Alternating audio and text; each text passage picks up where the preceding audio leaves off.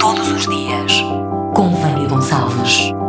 Dia 3 de agosto, o dia de Santa Lídia. Segundo São Lucas, que conviveu com a santa, Lídia era comerciante de púrpura, um material muito caro reservado para os reis e para a elite da sociedade. Ela teria nascido em Tiatira, Grécia, e estabelecido-se em Filipos, uma colónia romana também situada na Grécia. Lídia era uma mulher rica, influente, empreendedora e chefe de família, um feito raro para aquela época. Foi entre os anos 50 e 53 quando os apóstolos Paulo, Silas, Timóteo e Lucas foram a Filipos como missionários pregar que Santa Lídia tomou contacto com a mensagem de Jesus Cristo. Depois de ouvir São Paulo falar sobre Jesus Cristo em Filipos, Lídia quis ser batizada e convenceu a sua família a fazer o mesmo. Assim, Lídia foi uma das primeiras mulheres a fazer-se cristã na Europa. Ela já tinha trocado as crenças politeístas gregas pelo monoteísmo do judaísmo. Mas ao ouvir as palavras de São Paulo, o seu coração abriu-se para abraçar a mensagem de Cristo. Lídia convenceu os apóstolos a reunirem-se em casa dela.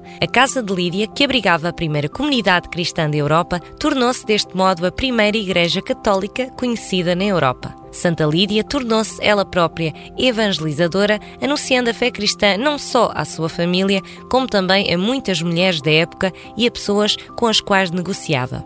Pela sua profissão, foi escolhida como padroeira dos tintureiros e dos comerciantes. Um dia, todos os dias. Com Vânia Gonçalves.